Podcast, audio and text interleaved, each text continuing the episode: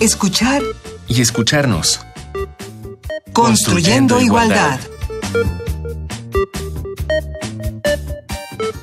Esto es Escuchar y Escucharnos Construyendo Igualdad. Iniciamos hoy la tercera temporada de nuestro programa. Gracias por habernos acompañado y pues nos quedan muchísimos temas que tratar. Esperemos se queden con nosotros.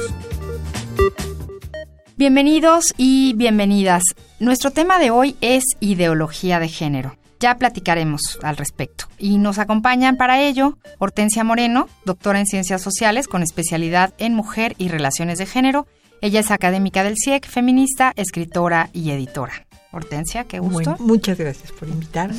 Eva Alcántara, doctora en Ciencias Sociales en el área de Psicología Social, profesora e investigadora de tiempo completo en la UAM Xochimilco. Sus líneas de investigación, teórica y clínica abordando problemas y dilemas en torno a la asignación sexual e identidad de género. Bienvenida, Eva. Hola, ¿qué tal? Muchas gracias por Gracias, gracias por acompañarnos. Y pues sí, hablaremos hoy sobre ideología de género. ¿Qué es esto? ¿Es malo o bueno? No sabemos si es héroe, villano. ¿Y qué les parece si escuchamos primero? Preguntamos a varias personas en la calle y creo que están con la misma duda que yo, entonces veamos qué nos dijeron.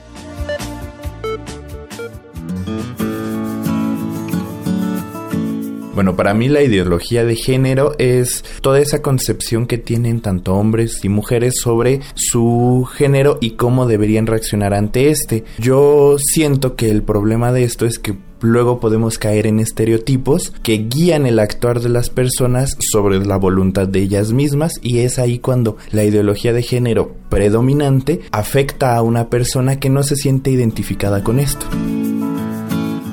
Eh, yo supongo que similar a equidad de género.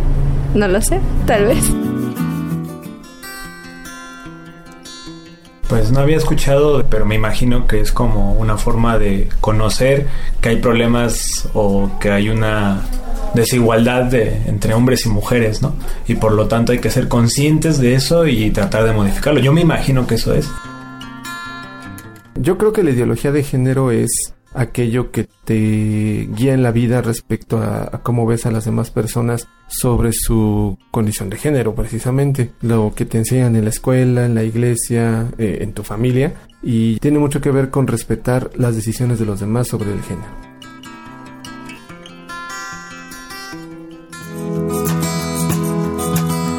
Me suena, pero pues yo creo que respetar, ¿no? A las demás personas, estar consciente del género que ellos decidieron tomar. Entonces es lo que yo pienso que sería. La ideología de género es como esta concepción que se tiene sobre ciertos estereotipos o cuestiones de cada género, tanto masculino, femenino, que son como los más arraigados, ¿no? Ahora ya hay otra otras maneras de vivir el género y la sexualidad, pero eso, eso según yo es ideología de género.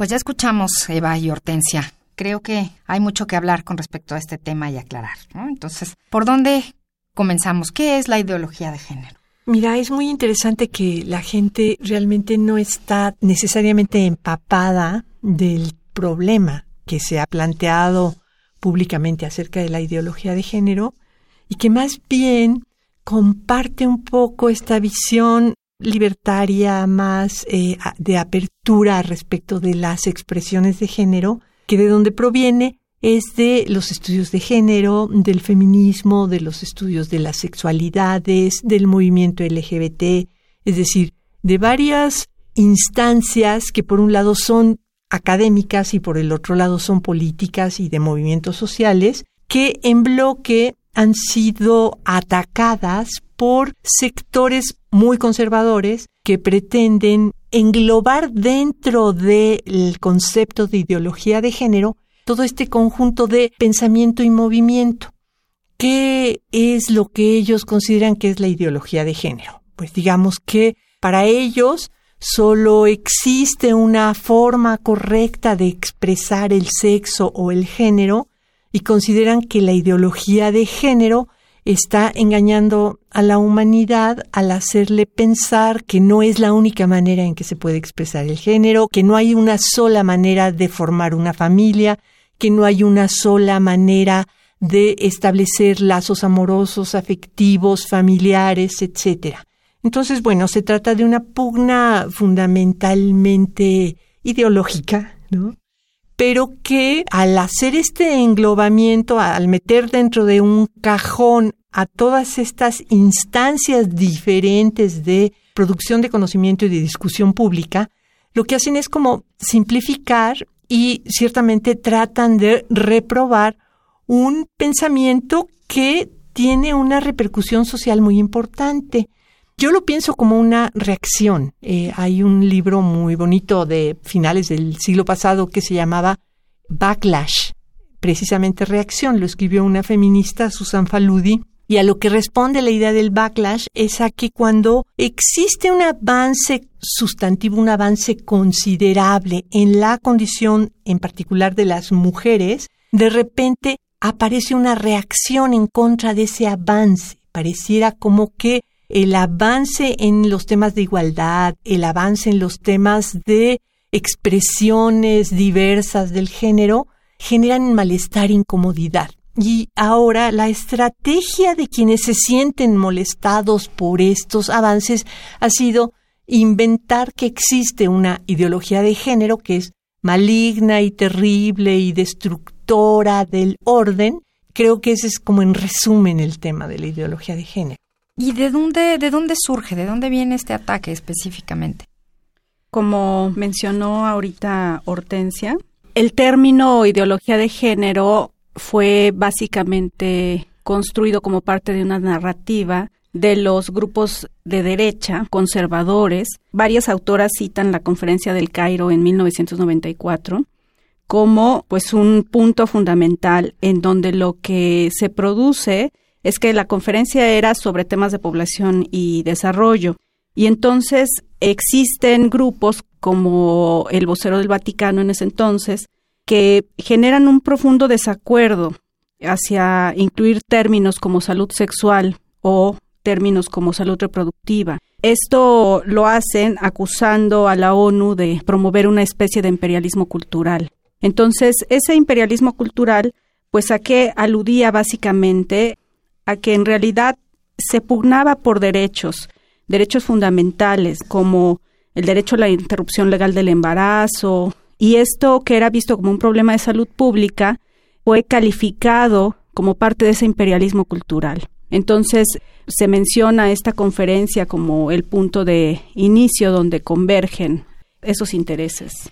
¿Y qué dice? ¿Hay, hay estereotipos marcados? ¿Hay reglas que dicen que no se deben de romper? ¿Qué, qué nos dice la ideología de género? Fundamentalmente eh, lo, que, lo que se defiende cuando se atribuye esta condición de ideología de el feminismo, los estudios de género, los estudios LGBT, los estudios sobre homosexualidad, inclusive estudios de sexología, el movimiento LGBT, cuando se engloba todo eso, lo que se está combatiendo es una idea que se contrapone a la noción convencional, tradicional, digamos, de que hay solamente hombres y mujeres. Los hombres y mujeres se casan con fines reproductivos. La única manera de fundar una familia es a partir del matrimonio tradicional no debe nunca interrumpirse un embarazo. No es normal, no es natural que un hombre se enamore de otro hombre o que una mujer se enamore de otra mujer. Si tú naces mujer y tienes vagina y vulva, entonces tú no puedes jugar el rol de un hombre. Digamos que todo esto se trata de legitimar además con un discurso pseudocientífico que combate los avances y los desarrollos que han tenido precisamente los estudios de género, los estudios sobre las sexualidades, la historia de la homosexualidad, es decir, todos estos desarrollos teóricos y conceptuales lo que nos han permitido es ver que esta idea de que solamente hay una, una forma de familia, pues es una idea muy poco historizada, muy poco pensada, es solamente el puro sentido común. Si tú escarbas tantito y ves lo que pasaba en México a principios del siglo XX, pues te vas a dar cuenta de que la configuración familiar era muy diversa Y si te vas un siglo más atrás, pues te encuentras otras configuraciones familiares y te encuentras otras formas de relacionamiento. Y ciertamente en el momento actual, por lo que nos preocupa el tema de la ideología de género, es porque al proponer un pensamiento fundamentalista, esencialista, naturalista, pseudocientífico, de pronto lo que se está promoviendo pues es un posicionamiento de odio, un posicionamiento de intolerancia en contra de las diversidades, en contra de expresiones del género y de la sexualidad que no coinciden con esta idea prefabricada de que la única manera de amar es heterosexual dentro de la institución familiar. Y por supuesto que este es el tema más fuerte, el hecho de que si una mujer decide que en un momento dado no quiere ser madre, pues entonces esa mujer está mal. Digamos que ese sería el problema. Y suena, suena peligroso y suena generador de, de violencia, ¿no? De enfrentamiento. Suena generador de violencia, de represión y confrontación. Confrontación. Bueno, pues toca ahora nuestra propuesta musical.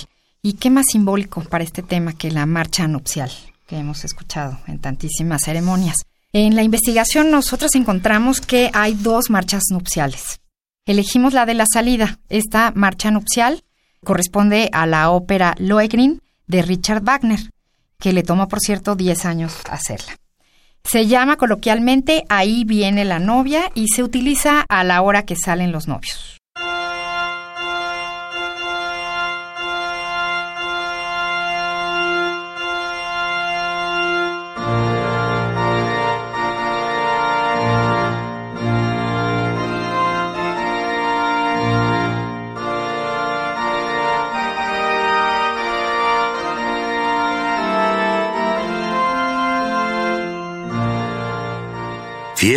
Guiados, os vais acercando a donde la bendición del amor os guardará.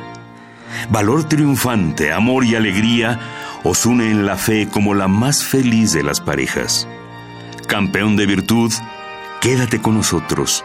Joya de juventud, quédate con nosotros. Que el esplendor del banquete decaiga y el gozo del corazón sea con vosotros. Esta fragante sala para el amor decorada os llama alejándoos de la celebración. Fielmente guiados, os vais acercando a donde la bendición del amor os guardará. Valor triunfante, amor y alegría os une en la fe como la más feliz de las parejas.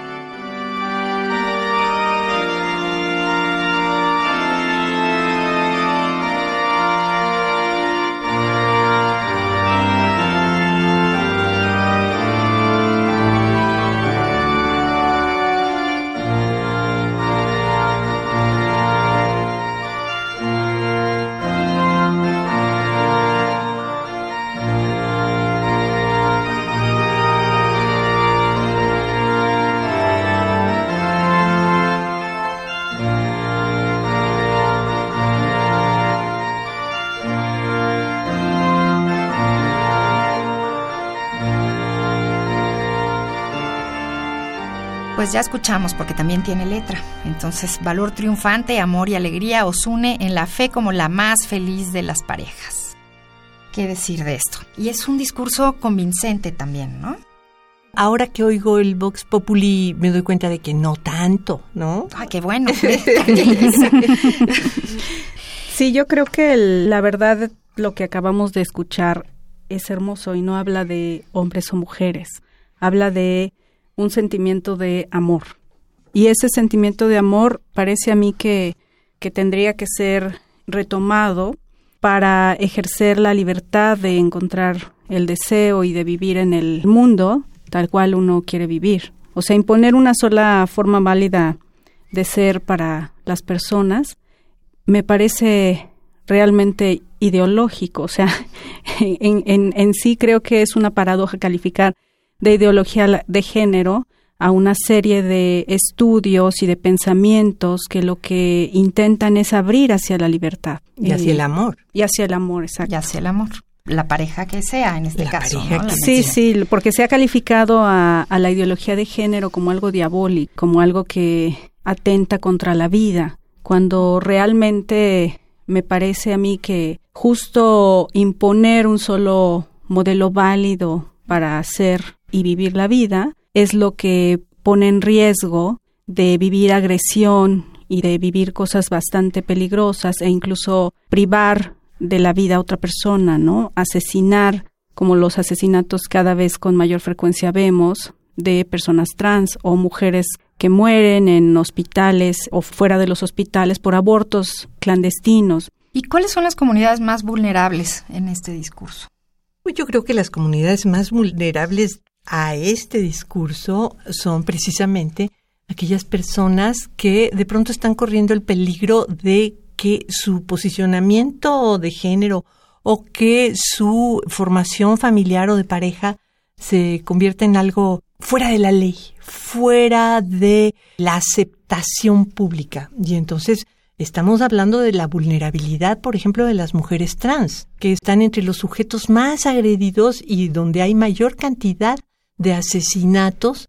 Brasil en Latinoamérica tiene la medalla, ¿no? La cuestionabilísima primer lugar en asesinatos de mujeres trans. Pensamos que quienes promueven la ideología de género seguramente sin proponérselo de manera deliberada, pero también están promoviendo una violencia y una forma de intolerancia que precisamente lo que promueve es la vulnerabilidad de las pequeñas minorías de personas que se atreven a expresar públicamente formas diferentes del deseo. Yo creo que la violencia del género es algo cotidiano, estamos vigilándonos todo el tiempo unos a los otros. ¿no? acerca de lo que es posible hacer. Entonces, los estudios de género lo que han hecho es justo ponernos a pensar y analizar y a discutir qué tan válido es vivir distinto. Y creo que hemos llegado a la conclusión de que eso sí se vale. Pero las personas que únicamente justifican desde una cierta autoridad moral que un esquema es el único válido, como el, como el de la familia heterosexual a la cual se, se señala como la familia natural, ¿no? Justo creo que lo que ponen en riesgo es la libertad, por ejemplo, para entrar a un baño. Recientemente he estado trabajando ese tema, por ejemplo, los baños suelen ser sexuados hombre-mujer, ¿no? Y es una actividad cotidiana que todos tenemos de asistir a, un baño para hacer nuestras necesidades y lo agredida que puede ser la gente cuando no parece mujer o no parece hombre. Eso es muestra, digamos, la dificultad de los roles de género y de la apariencia y la identidad. Y cuando una persona es agredida por una actividad tan básica, ¿no? Y pone en riesgo su vida, vemos la intensidad con que la violencia funciona a partir de estas narrativas de ideología de género, ¿no? De los grupos conservadores. Tenemos una sugerencia, como cada semana, esta vez para saber más de ideología de género. Les tenemos como opción dos videos. Escuchemos.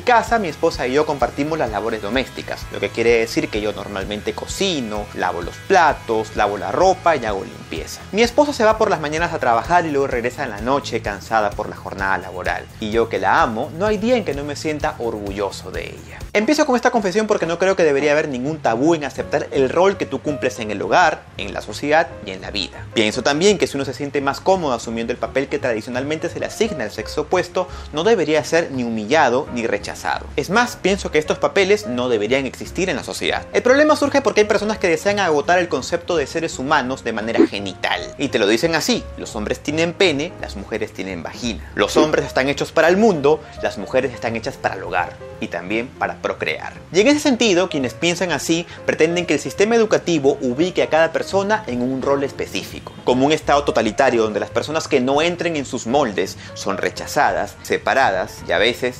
eliminadas. Yo sé que se han dicho muchas cosas, algunas personas han salido a decir cosas con más tino que otras, pero creo que en el fondo el problema más grande no es que haya personas que estén afuera de nuestros moldes, sino que existan personas que no las puedan aceptar tal y como son.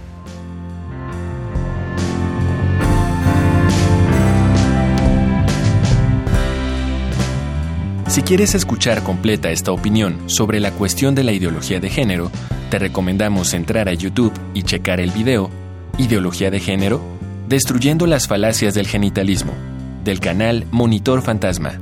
También te recomendamos el video que se titula ¿Cuál es la joda con la ideología de género? del canal Magic Markers. ¿Qué es la ideología de género?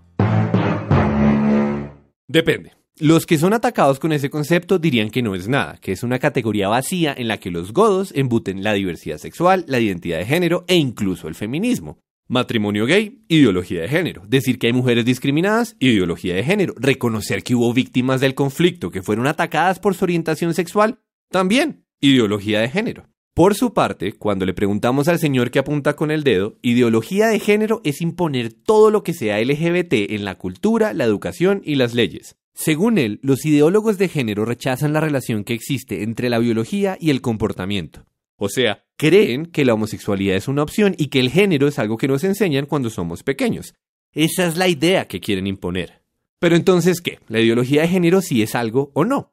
La verdad es que no importa mucho, pues la palabra que debería llamar nuestra atención no es ideología ni tampoco género, sino imposición. Hay polémica porque cada cual siente que a la fuerza le están imponiendo las creencias del otro.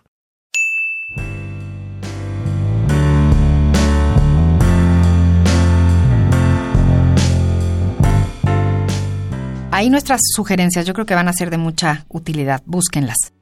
Pero a ver, ¿qué sucede? Hay un marco legal ¿no? en, en muchos estados y en esta ciudad, sobre todo. ¿Cómo se enfrenta este discurso con, con estas cuestiones de protección legal? El marco legal ha ido transformándose y eso nos habla de cómo las sociedades también cambian, no son estáticas.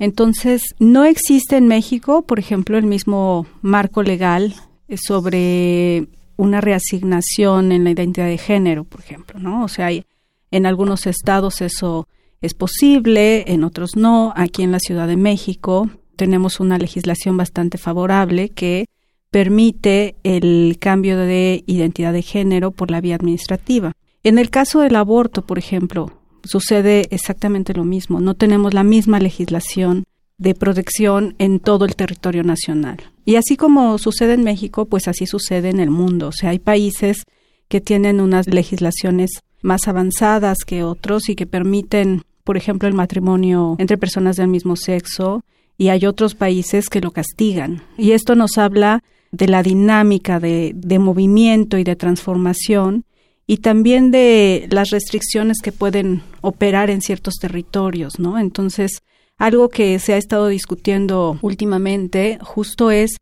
cómo hacer entre esta variedad tan grande de disposiciones legales, cómo hacer efectivos derechos fundamentales, independientemente del territorio en el cual existan las personas, las peticiones, las situaciones.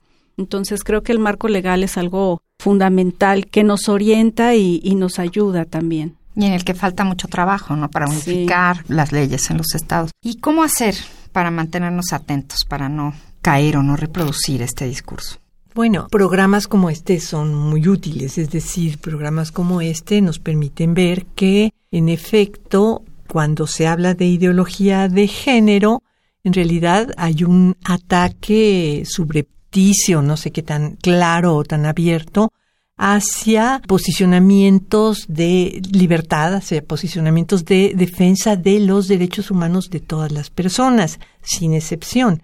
En efecto, la legislación es súper, súper importante porque de la legislación depende la defensa, la posibilidad de defensa de los derechos y por el otro lado, si un marco legal, por ejemplo, eh, considera que hay que defender la vida desde la concepción, pues esto puede llevar a las mujeres a la cárcel. Entonces, bueno, estamos viendo cómo en efecto la disputa no es una disputa teórica, la disputa es una disputa política. Lo que se está discutiendo no es si el término género eso no es científico, eso no es demoníaco. Lo que se está discutiendo es qué acceso pueden tener las personas a derechos como el matrimonio, la adopción, la herencia y ciertamente qué margen tienen las mujeres para decidir una maternidad voluntaria, que sería como un tema de los que están atravesados de manera más violenta aquí. Entonces, bueno, yo creo que eh, es importante que la discusión sea pública y es importante que, desde luego, se escuchen las dos partes, porque uno de los componentes del ataque en contra de las instancias que producimos conocimiento y movimiento acerca del género es el silenciamiento. Y el silenciamiento nunca es bueno, el silenciamiento siempre es una manera equivocada y a veces brutal de desaparecer al contrincante. Yo creo que es importante que haya esta discusión pública y que lo que no se vale es pues la descalificación antes de saber de qué se trata. Sí, fíjate que hay una frase muy linda que escribe Judith Butler después de una agresión que recibe justo en Brasil en el 2017, donde incluso queman una especie de piñata, donde la representan a ella como una de las cabezas de lo que califican como ideología de género. Entonces, ella escribe en el diario Página 12 de Argentina un, un texto muy importante que pueden ustedes localizar fácilmente por Internet. Y una de las cosas que dice es, la libertad no es y nunca será la libertad de hacer daño. Y creo que eso es fundamental comprenderlo. O sea, ella menciona que si una acción libre hiere a otra persona o la priva de la libertad, entonces ese acto no se puede considerar como un acto libre, ¿verdad? Sino como algo que perjudica. Y eso es fundamental porque entender que lo que está en juego es la posibilidad de que personas específicas ya no sean hostigadas, golpeadas ni asesinadas. Y pensar que elaborar un planteamiento de estos estudios únicamente como una ideología unívoca, pues descalifica realmente lo que estamos queriendo hacer, que es generar un mundo libre.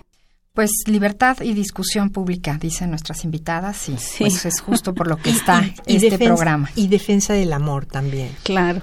Que las personas decidan su vida, su manera de ser y de amar.